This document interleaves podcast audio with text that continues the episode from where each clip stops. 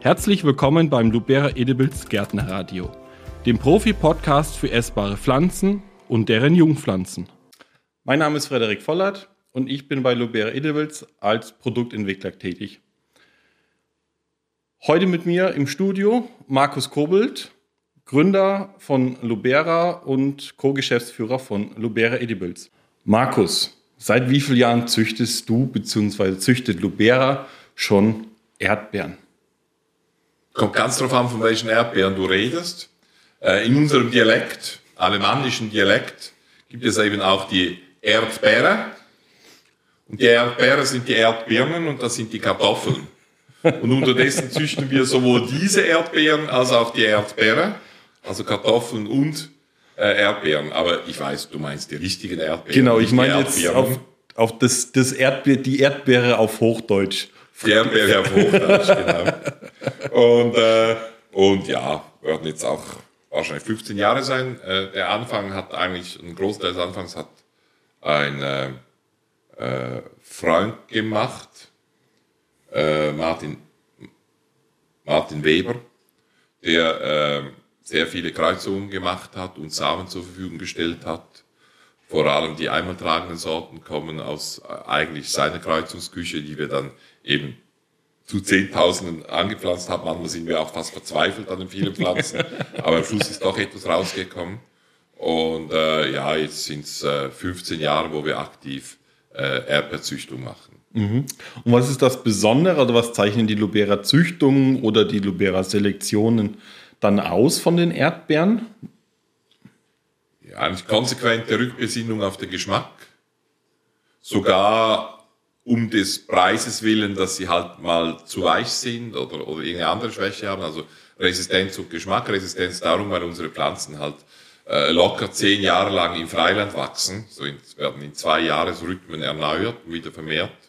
Und also fünf Generationen, zehn Jahre lang stehen im Freiland, bis da meistens eine Sorte draußen steht. Und da sieht man dann, was funktioniert und was eben nicht funktioniert. Plus eben, wie gesagt, eine Konzentration auf, auf Geschmack und Geschmackseigenschaften. Also runtergebrochen eigentlich Pflanzengesundheit und Geschmack. Genau. Und das gibt eigentlich, weil natürlich bei so einer weichen Frucht wie bei der Erdbeere, auch so einer erdnahen Frucht wie bei der Erdbeere ist natürlich für den Erwerbsanbau ganz wichtig, A, dass die billig zu pflücken sind und fest sind und man sie schnell pflücken kann, weil du musst dich bücken, oder?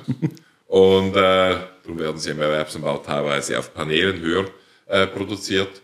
Und äh, wenn du sie ein bisschen transportieren willst, von Spanien hierher, von, äh, von, äh, von Südamerika vielleicht hierher, dann müssen die natürlich schon eine Festigkeit haben, die eigentlich der Erdbeere ursprünglich nicht eigen wäre, oder? Mhm. Genau das wollen wir nicht. Wir produzieren oder züchten die Erdbeeren von hier, für hier, aus dem Garten, für die Küche, direkt aus dem Garten für die Küche. Und da sind dann teilweise nicht ganz immer, äh, sind die Unterschiede zu den Erwerbsanbausorten doch relativ groß. Mhm. Größer als bei anderen Obstsorten. Wie würdest du jetzt ähm, der, eure Züchtungserfolge beurteilen in den letzten 15 Jahren? Wie? Gut, als Züchter oder als Mitzüchter hat man natürlich ein leichtes Vorurteil. natürlich gut. Äh, ich denke, dass wir geschmacklich sehr weit vorangekommen sind. Vielleicht gibt es die eine oder andere Sorte auch von anderen Züchtern, die sehr gut sind. Wir haben vieles verglichen. Äh, einmal tragende Sorte, vor allem Schweizer Herz, Schweizer Duft. Eigentlich der Geschmack der alten Sorten. Wir haben diesen Walderdbeerduft eigentlich zurückgeholt, auch in die eine äh, der eigentlich nicht beim Essen selber, sondern eigentlich durch die Nase zustande kommt, im Abgang, beim Ausatmen. Und äh, dann die dauertragende Gartenerdbeere Ewige Liebe, allenfalls noch Daily Rose, eine rosablühende mit sehr gutem Geschmack. Und dann auch die ersten Sorten unserer Double Pleasures, also unsere, kannst du vielleicht nachher dann mhm. im Einzelnen vorstellen, äh, die eben schöne Blüten haben und gute Früchte da geht es vor allem darum, die Fruchtqualität neben der Blütenqualität vorwärts zu bringen. Entschuldigung. Und äh, nicht Covid, Entschuldigung. und äh, da sind wir auch ein gutes Stück weitergekommen, wobei, wobei da für uns eben, und das ist vielleicht auch im Vergleich zu Mitbewerbern, die da Hybridzüchtung machen, samenvermehrte Erdbeeren vielleicht wichtig, unsere Erdbeersorten auch im Zierbereich sind zunächst mal fünf bis zehn Jahre, die vielleicht ein bisschen weniger lang als die anderen, äh, im Freiland. Und da sieht man dann, es gibt sehr viele dauerblühende, äh, äh, rosa blühende Ziersorten, die eigentlich im Sommer fast verbrennen. Warum auch immer, das ist ein eigenartiges Phänomen, gerade bei uns in unseren Böden. Und äh, bei uns wird halt so eine Sorte dann nicht zu einer Sorte werden. Und wenn man natürlich nur Hybridzüchtung im Gewächshaus macht, sieht man solche Effekte mhm. nicht. Man sieht nur die schönen remontierenden Blüten. Die Sorte muss dann schon auch im Garten, in einer Gartensituation, und letztlich ist auch der Topf eine Gartensituation, mit relativ wenig Eingriffen vom Gärtner funktionieren, sonst ist es keine Erdbeere, die in unserem Sortiment landet. Du hast jetzt mehrere Gruppen genannt, Walderdbeere, Dauertragende, Einmaltragende. Kannst du das unseren äh, Zuhörern und Zuschauern vielleicht noch genauer erläutern, was die, also was sich dahinter verbirgt, wie die, äh, also wie die, ähm, die Fruchtproduktion da abläuft, der Erdbeere? Der Fruchtungsmechanismus. Aha, jetzt ist klar. Ah, du meinst sozusagen Dauerblühende und, genau. und äh, oder, oder Dauerträgersorten und einmaltragende Sorten, ja genau.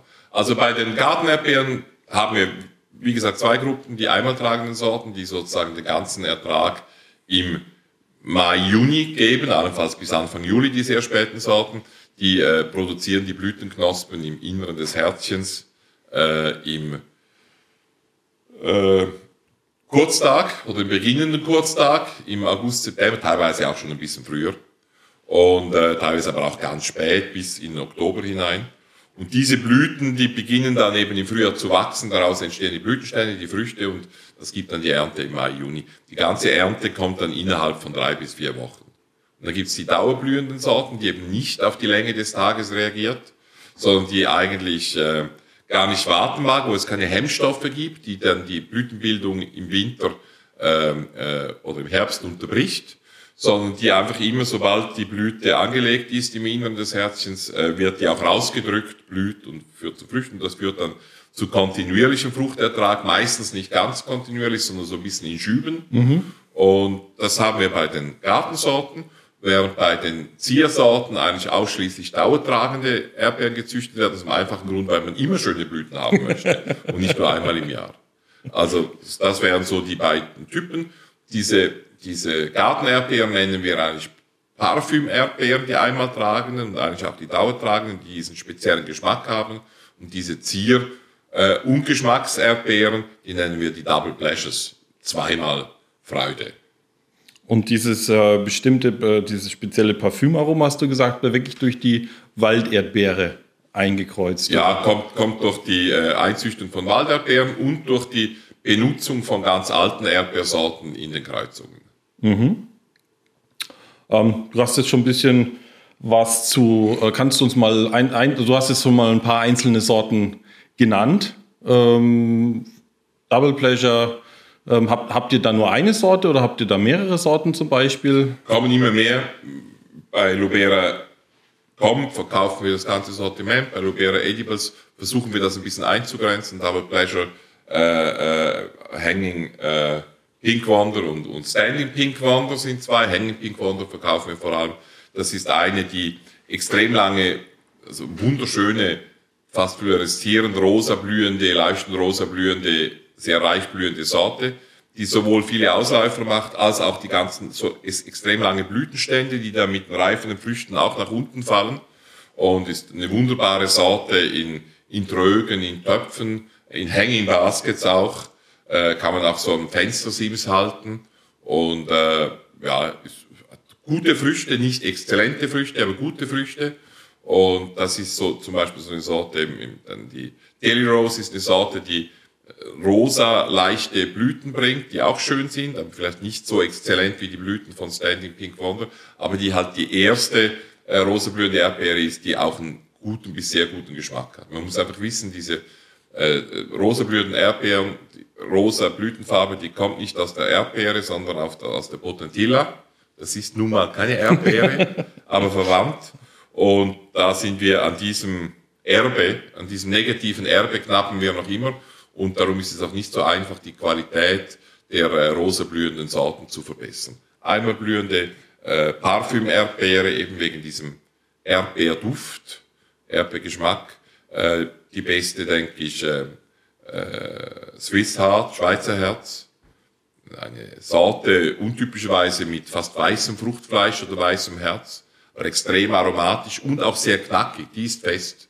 Einziger Nachteil, dass die ein extrem kompakter Busch und die Blüten außen, also sehr schöne Zierwirkung auch da und dann auch die Früchte außen.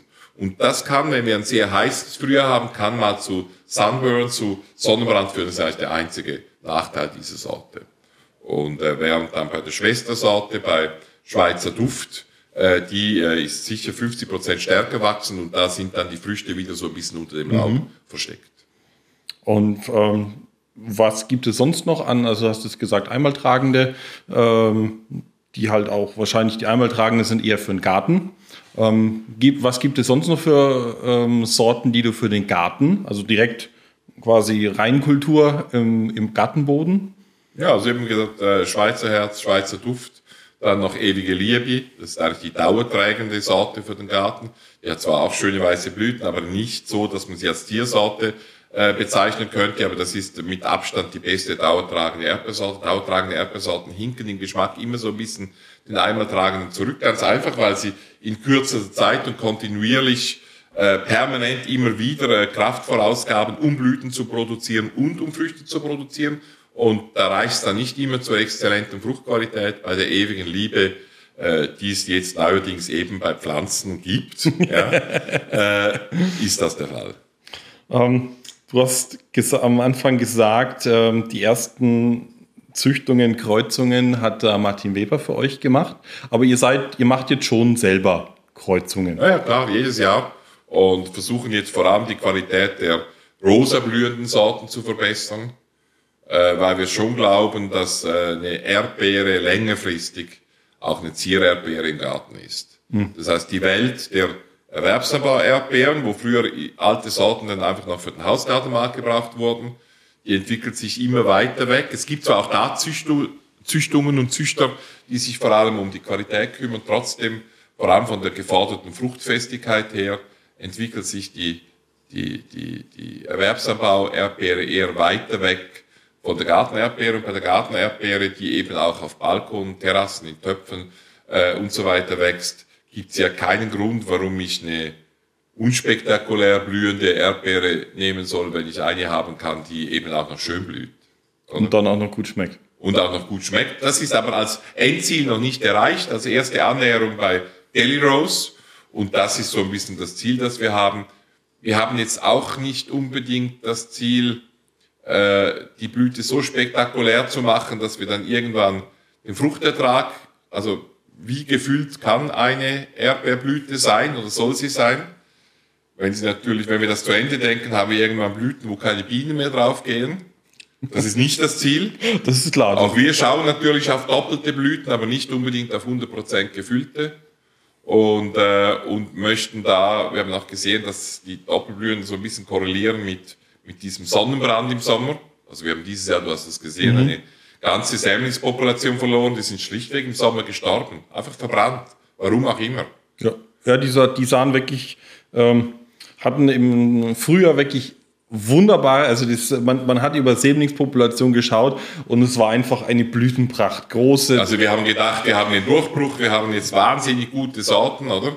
Ja. Und das Problem war einfach, dass die alle im Sommer verbrannt sind. Warum auch immer. Also wir werden das sicher wieder anschauen, die Kreuzung auch wiederholen, aber, aber das war äh, dann schon ziemlich äh, schade. Und sowas können wir natürlich nicht als Produkt ernehmen, weil wir doch eine Freilandpflanze mhm. haben wollen, weil nochmals auch die Erdbeere im Topf oder im Kübel steht im Freiland. Ja.